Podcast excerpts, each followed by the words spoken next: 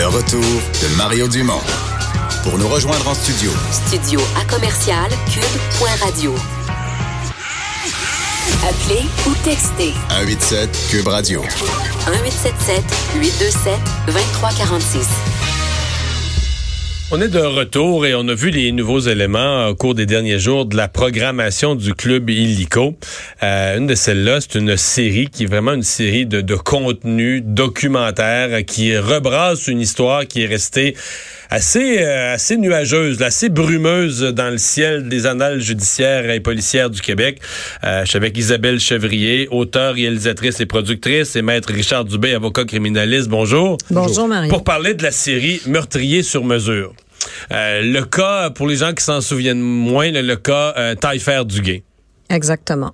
Euh, Rappelez-nous les faits de base. Rappelez là. les faits. En fait, à Val d'Or, en 1990, Sandra Godet, une adolescente de 14 ans, euh, euh, après avoir passé la soirée chez son amoureux, quitte à pied et elle ne sera plus jamais revue vivante. Elle a quitté à minuit pour rentrer chez elle. Elle va être retrouvée deux jours plus tard assassinée et abandonnée dans un fossé en abord d'une route forestière à Val d'Or. À l'époque, évidemment, c'était un choc pour la population de Val d'Or. Euh, des meurtres de citoyens, il n'y en avait pas. Il y avait beaucoup de crimes organisés, mais jamais... Une, une ado en plus. Une 14 ans. adolescente, une enfant de 14 ans, ça avait complètement bouleversé la population.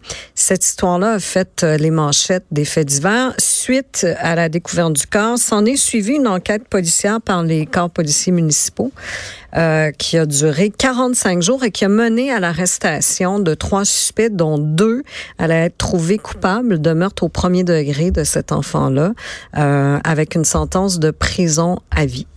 Billy Taillefer et Hugues Duguay. Et là, euh, ça s'est pas arrêté là. Euh, on a continué à, à fouiller l'affaire jusqu'à aller dans les méthodes policières pour la façon de concevoir la preuve. Et là, il y avait des en, en langage informatique, il y avait, des bugs. Il y avait des petits bugs. C'est que en fait, euh, en 1997 a été déclenchée une commission d'enquête suite à l'affaire Matix. En fait, Mhm. il y a une juge qui avait fait un arrêt euh, de procès parce que de la preuve avait été plantée dans l'affaire Matix.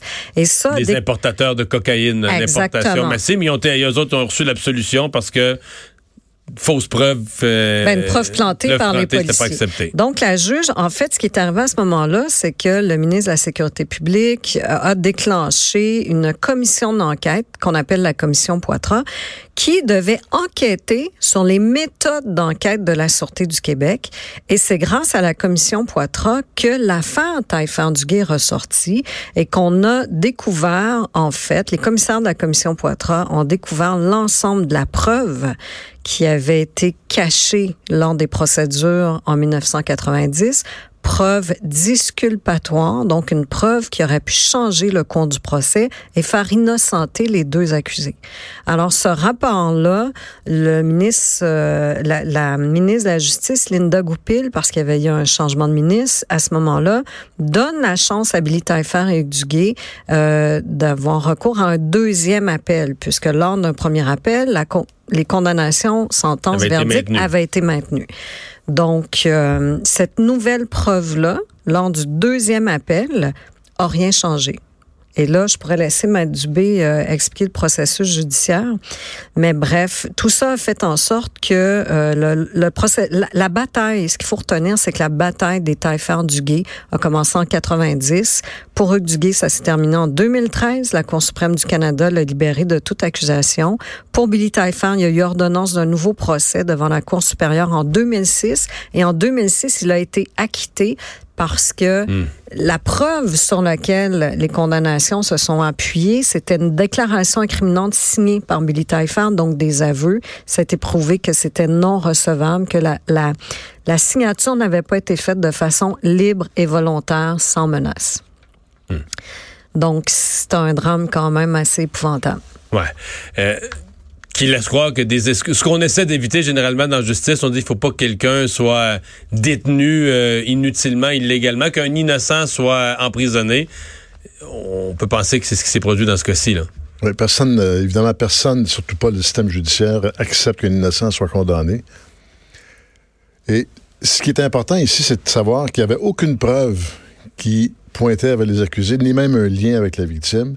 Et les policiers, devant une absence de preuves, ont forcé pour euh, que l'accusé signe une déclaration.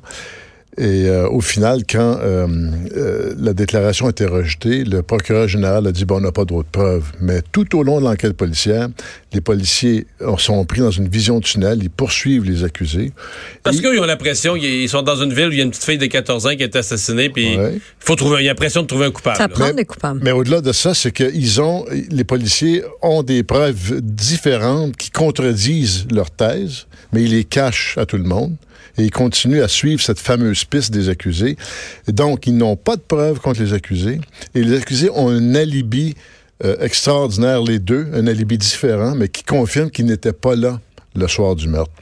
Et les policiers vont tout faire pour affaiblir cet alibi en allant voir les témoins d'alibi, en essayant de les faire changer d'idée. Et c'est tout ce contexte qui est ressorti avec cette fameuse commission sur les enquêtes policières de santé du Québec.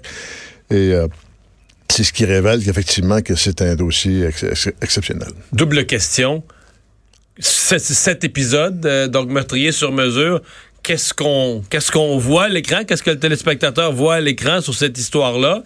Euh, et qu'est-ce qui vous a amené à, vouloir bâtir cette histoire-là, à vouloir refaire euh, repasser sur ce dossier-là? C'est que, en- fait, on a lu l'œuvre de Jean-Claude Bernard qui s'appelle exactement comme nous, Meurtrier sur mesure, qui est un livre documentaire, en fait. Lui a analysé toute l'enquête policière et toutes les procédures judiciaires.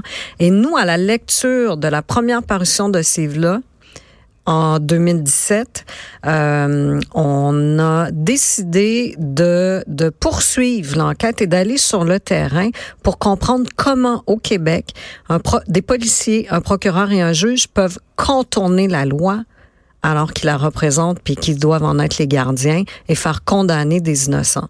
Alors, on a retrouvé des témoins et des pistes qui avaient été cachées lors des procès. Donc, c'est un documentaire, mais qui se regarde un peu comme une série policière, d'une certaine ouais. façon. Ouais. Oui, ah ouais, ouais, tout à fait.